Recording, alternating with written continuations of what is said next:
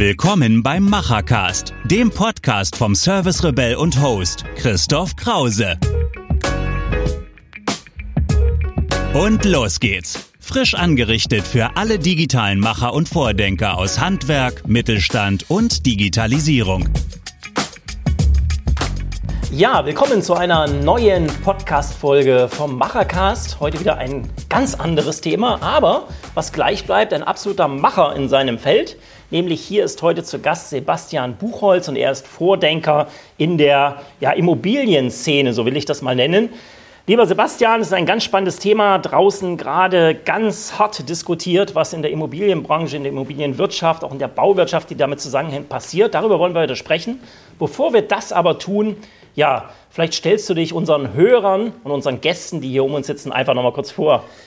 Mache ich sehr gern, lieber Christoph. Ganz herzlichen Dank ähm, für die Einladung, für die Möglichkeit, hier äh, teilnehmen zu können. Mein Name ist Sebastian Buchholz, äh, 46 Jahre alt und Geschäftsführer der CMF und Partner GmbH, ein Planungsbüro in Koblenz und der Stadtland Immobilienentwicklung, einer Projektentwicklung. Ja, jetzt, wenn wir nach draußen gucken und mal die Gazetten durchschauen, die Zeitungen durchschauen, dann überschlagen sich ja die Meldungen, die Immobilienbranche ist kaputt, die Blase platzt. Es ist sozusagen nur noch eine Frage von Zeiten, dass das passiert.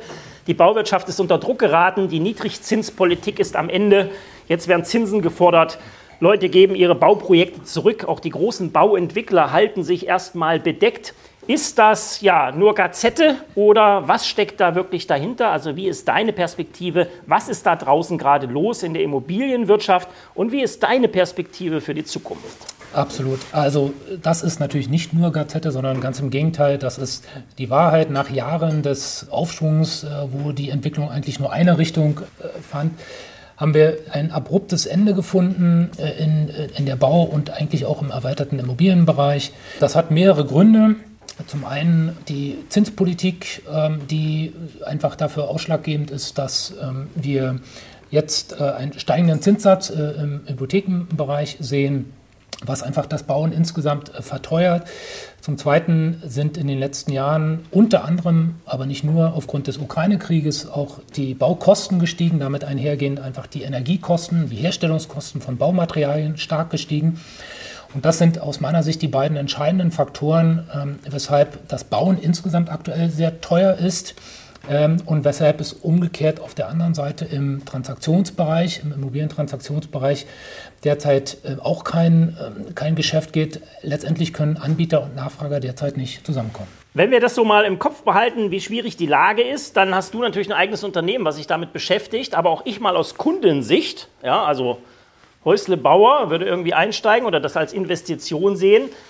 Wie würde man sich denn heute richtig vorbereiten? Also wenn denn so viele Krisenfaktoren da draußen auf uns lauern und wir ja in dieser VUCA-Welt leben, also einer sehr schnell wechselnden und schwer einschätzbaren Welt heute leben, die sich fast wöchentlich verändert. Ja, hast du eine Idee oder hast du eine Idee entwickelt, wie man sich als Kunde, ja, wie deine Kunden sich vorbereiten können auf diese Zeit, die da kommt, um trotzdem das Thema Immobilie für sich zu erschließen und daraus eine Perspektive zu bilden?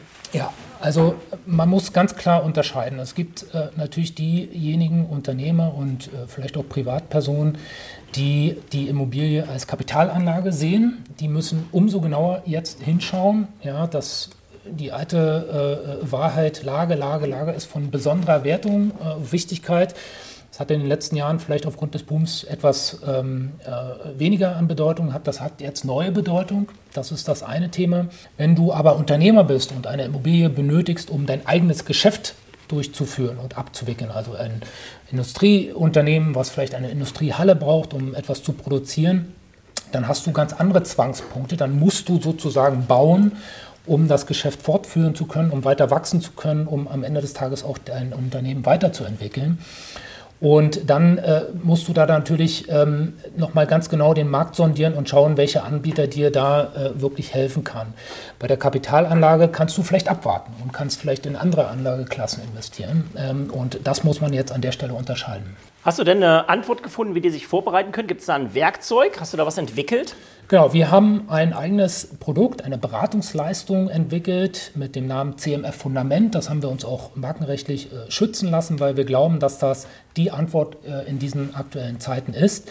Am Ende des Tages ist das etwas, bevor man eigentlich die Immobilie plant, bevor man darüber nachdenkt, was man eigentlich braucht, dass man sein eigenes Anforderungsprofil definiert. Was muss ich denn überhaupt in dieser Immobilie an Funktion, an, an Leistungen erbringen? Welchen Mehrwert bringt das für mich, diese Immobilie? Und über diesen Weg, und das ist dann der zweite Mehrwert, ähm, den wir damit erzielen, erfolgt sozusagen eine Risikodefinition. Und wenn die Risikodefinition vor dem eigentlichen Planungsprozess erfolgt, habe ich innerhalb des Planungsprozesses viel mehr Möglichkeiten, diese Risiken zu minimieren oder gar zu eliminieren. Und das ist der Mehrwert, den wir damit generieren. Und so ist ja auch wieder möglich, sag ich mal, sich diesem Thema zu nähern, als jetzt zu sagen, Gott, äh, sozusagen, es ist so eine schwierige Zeit, ich gehe da ganz raus, ich beschäftige mich nicht mehr mit diesem Thema, weil wir kennen ja auch in Koblenz viele Unternehmer, Sascha Börs, auch hier, der gerade zuhört, äh, die ja dringend Immobilien brauchen, die wachsen müssen, die irgendwo ihre Mitarbeiter unterbringen müssen. Und da muss ich mich diesem Thema stellen und auch in diesen Krisenzeiten mit wenig Handwerk, es gibt ja auch gar keinen, der auf der Baustelle ist und dieses Häuschen dann baut, auch so ein Faktor, den wir da haben, diesen Schwierigkeiten im Baumaterial und der Finanzierungssituation da trotzdem einen Weg zu finden, auf die nächsten, das ist ja eine langfristige äh, Investition, 10, 15 Jahre, da durchaus äh, durchzukommen. Äh, ist das ein digitales Tool oder ist es so ein gemischtes Tool, wo also erst eine Befragung stattfindet? Wie funktioniert das? Nein, es ist kein rein digitales Tool, sondern es ist ein, äh, eine Beratungsleistung mhm. tatsächlich, die äh, wir mit unseren Mitarbeitern durchführen. Das ist je nach Anforderungsprofil unterteilt in insgesamt fünf Module, wobei Module eben auch aussagt, dass man sie nicht alle machen muss. Es kommt eben darauf an, wie die Ausgangssituation ist. Ist ein Grundstück vorhanden? Sucht man ein Grundstück? Äh, hat man möglicherweise eine Bestandsimmobilie? Will man diese Bestandsimmobilie sanieren und äh, vielleicht äh, nachhaltig ausrichten? Also äh, davon hängt das ab. Am Ende des Tages ist es aber so, dass man für im Vergleich zu dem eigentlichen Immobilienprojekt relativ kleines Geld eine Beratungsleistung bekommt, wo man eine Machbarkeitsuntersuchung macht und wo man ein Ergebnis auf dem Tisch hat, mit dem man dann in den Planungsprozess oder was immer dann auch folgt, äh, weiß, in welche Richtung es geht. Also es ist sozusagen eine Grundlage, die man da schafft, mit der man dann eine Entscheidungsvorlage, eine Entscheidungsgrundlage hat, um die weiteren Schritte anzugehen. Also würde ich auch jedem empfehlen, ne? also sich sozusagen erstmal einen Plan zu machen, bevor man überhaupt dann in diese Suche, ja, in die Definition einsteigt, würde ich wahrscheinlich auch so machen, mir dann ein solches Tool mal anzueignen. Wenn wir jetzt mal denken, wie die Zukunft denn dann wird, auf die auch dieses Tool reagiert und uns mal die zwölf Megatrends vor Augen führen, die zum Beispiel Hawks mit seinem Zukunftsinstitut in Deutschland definiert. Was sind denn für dich die, sagen wir mal, drei wichtigsten äh, Megatrends, die da kommen, die mit deinem Thema der Immobilienwirtschaft zusammenhängen? Ja, also ein Thema, was natürlich in aller Munde derzeit ist, nicht nur in der Immobilienwirtschaft, ist ja das Thema Nachhaltigkeit. Und wir werden in, in Deutschland in den nächsten Jahren einen ganz klaren Fokus im Bereich der Immobilien auf das Thema Sanierung von Bestandsimmobilien haben wollen. Wir wissen das alles, die Politik, die Regulatorik sieht vor, dass wir bis 2050 spätestens CO2-neutrale Immobilien haben wollen. Wie das zu erreichen sein soll, ist mir ehrlich gesagt schleierhaft bei der Anzahl der Immobilien, die wir in Deutschland haben. Aber am Ende des Tages wird jeder Immobilieneigentümer irgendwann vor, dem, vor der Überlegung stehen, was kann ich denn tun, um mein Gebäude zu nachhaltig zu gestalten oder sogar CO2-neutral äh, zu gestalten. Und da ist genau eine solche Analyse im Vorfeld sehr wichtig. Denn bevor man da überhaupt anfängt und möglicherweise darüber nachdenkt, die Dämmung zu äh, sanieren oder neue Fenster reinzubauen oder eine Photovoltaikanlage aufs Dach zu bauen, muss ich natürlich erstmal wissen, bringt mir das denn überhaupt was? Ist das wirtschaftlich? Steht da Aufwand und Nutzen im Verhältnis? Also das ist ein Ansatz. Der zweite Ansatz ganz klar das Thema Digitalisierung oder wie es jetzt auch heißt Konnektivität. Da spielen die Immobilien natürlich auch eine ganz besondere Rolle. Äh, und der dritte Ansatz, insbesondere, das haben wir jetzt auch im Rahmen der Corona-Pandemie schon gesehen, ist das Thema New Work. Ähm, Im Zuge der Corona-Pandemie hat sich das Arbeiten insbesondere in Bürogebäuden ja stark verändert. Ja, Stichwort ist hier Homeoffice. Viele Unternehmen lagern das mittlerweile aus. Aber das wird nach unserer Erfahrung so nicht bleiben, sondern da wird es eine Anpassung geben und da ist das Thema New Work natürlich neue Arbeitsformen, Stichwort Desk Sharing, ein ganz zentrales Thema. Ja, wir bauen ja auch gerade groß. Die neue Verwaltungszentrale steht bei uns an. Auch die wird 40 Prozent kleiner von den Büroflächen. Also auch hier wird ausgelagert.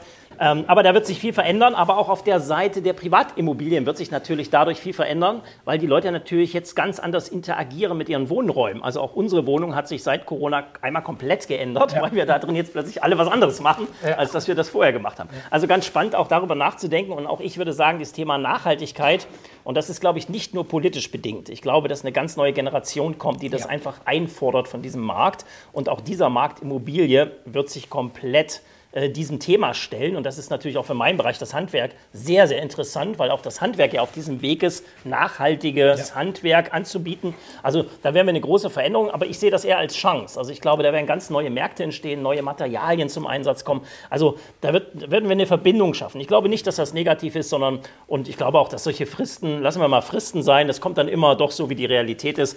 Und dann wird bis 2050, was weiß ich, passieren. Aber ich glaube, es wird ein wichtiger Faktor. Nochmal zu dem Thema Digitalisierung, das ja auch so ein bisschen mein Steckenpferd. Ja, das glaube ich auch. Ähm, das wird jetzt so ein bisschen gebremst nochmal, aber ich glaube, dieses Thema Internet der Dinge, vernetzte Häuser, gerade wenn wir an Mobilität denken, Elektro aufladen, Strom entnehmen, Strom wieder laden, all diese Themen, die da drin stecken, verändert ja jetzt auch radikal, wie ich mit einer Immobilie umgehe. Ähm, das ist, glaube ich, auch ein Thema, was sozusagen in so einem Tool von dir ganz gut betrachtet werden kann. Welche Zukunftschance hat das für mich? Lohnt sich das da rein zu investieren? Wie mache ich das überhaupt? Wie sieht sowas aus? Also ganz spannend, da vielleicht auch Fuß zu fassen. Ja, wenn du nochmal so ein Abschlussresümee ziehst, was würdest du jetzt vielleicht auch hier ganz konkret für Koblenz? Du bist ja Koblenzer, du hast ein Koblenzer Unternehmen, du kennst den Markt hier sehr gut. Ja, was würdest du nach draußen geben an unsere Gäste, an unsere Zuhörer, so als Endperspektive für deinen Markt? Abwarten, beobachten, einsteigen? Was soll man tun? Also Immobilien ähm, werden nach wie vor, wenn man an die Kapitalanlage denkt, ein interessantes Anlageziel sein. Äh, das ist gerade in Zeiten von Inflation so. Ja, das, wird, äh, das wird sich auch nicht ändern. Wichtig ist einfach an der Stelle, dass man jetzt noch genauer, wie ich es gesagt habe, hinschaut, um welche Art von Immobilie handelt es, welche Art von Projekt handelt es sich und vor allen Dingen, wo befindet sich diese Immobilie oder dieses, äh, dieses Projekt. Das ist also ganz, ganz wichtig. Und am Ende des Tages ähm, muss man einfach gucken, was verfolgt man für Anlageziele, auch den Anlagehorizont, um das es geht. Und man muss einfach schärfer rechnen, denn ähm, die, die, die Ertrags- und die Kostenseite, die sind einfach äh, insofern enger zusammengerückt, als dass die Marge geringer geworden ist. Und da muss man einfach genauer hingucken. Gibt es der Koblenz eine Chance? Absolut, total. Koblenz hat eine Chance, definitiv. Äh, Koblenz ist super, Koblenz ist wunderschön. Man muss genau hinschauen, wohin. Aber das ist ein sehr, sehr interessanter Markt und ähm, da würde ich auf jeden Fall darauf achten. Sehr gut. Also, da freuen wir uns doch schon mal auf Koblenz und die ganzen Unternehmen, die daran mitwirken. Jetzt bist du natürlich auch Rotaria. Es ist ja eine Sonderfolge für Rotary, die wir hier gerade produzieren. Ja, und da kommt natürlich so eine Frage, was macht es denn aus für dich eigentlich, Rotarier zu sein? Was ist für dich diese Besonderheit in einem solchen weltumspannenden Netzwerk aus ganz, ganz vielen Vordenkerinnen und Vordenkern, hier mit dabei zu sein und gemeinsam etwas zu gestalten? Was ist so dein besonderer Kick an Rotary? Also Aktuell hat man ja das Gefühl, das geht vielen anderen wahrscheinlich auch so, dass man den Eindruck hat, die Welt ist ein Stück weit aus den Fugen, was so da draußen passiert, äh, Ukraine-Krieg zum Beispiel und so weiter. Also alles Dinge, die wir vielleicht gar nicht so für möglich gehalten haben, noch vor, vor ein, zwei Jahren. Und dann sind solche Dinge wie Rotary oder wie eine funktionierende Familie oder wie ein funktionierendes Vereinsleben natürlich etwas, was einem Halt gibt, was einem Stabilität gibt. Und ich glaube, das ist auch das, was Rotary machen kann. Ja, also Rotary ist eine Institution, wo man mit Freunden sprichwörtlich zusammenkommt, wo man an Dingen arbeitet, die gut für die Gesellschaft sind, wo man aber auch selbst Stabilität daraus gewinnen kann. Hm, eine schöne Perspektive. Vielleicht ja sich auch mal eben so wie heute ganz anderen Dingen, mit denen man sich eigentlich, wie ich zum Beispiel mit genau. Immobilien gar nicht beschäftigt, ja. sich diesem Thema einfach mal anzunähern und jetzt ja auch nach diesem Podcast sich noch intensiv auszutauschen, ja und dann auch noch so ein paar kniffige Fragen vielleicht dir zu stellen. Das macht es ja aus, Rotary, so ein Leben hier unter Freundinnen und Freunden, das gemeinsam zu gestalten. Ja, also schön, dass du auch hier in unserem Netzwerk Koblenz Ehrenbreitscheid bist. Vielen Dank, dass du heute da warst und ja, wir reden jetzt gleich noch ein bisschen so weiter ohne unsere Hörer und mach's gut. Vielen Dank, lieber Christoph. Danke. Machen ist wie wollen, nur krasser. Also, Ärmel hoch und die digitale Welt von morgen bauen. Wenn euch die aktuelle Episode gefallen hat, hinterlasst euer Feedback oder schreibt einfach eine direkte Nachricht mit Vorschlägen zu Verbesserungen oder spannenden Themen für weitere Episoden. Und falls ihr es noch nicht tut, folgt dem Service Rebell in den Social Networks.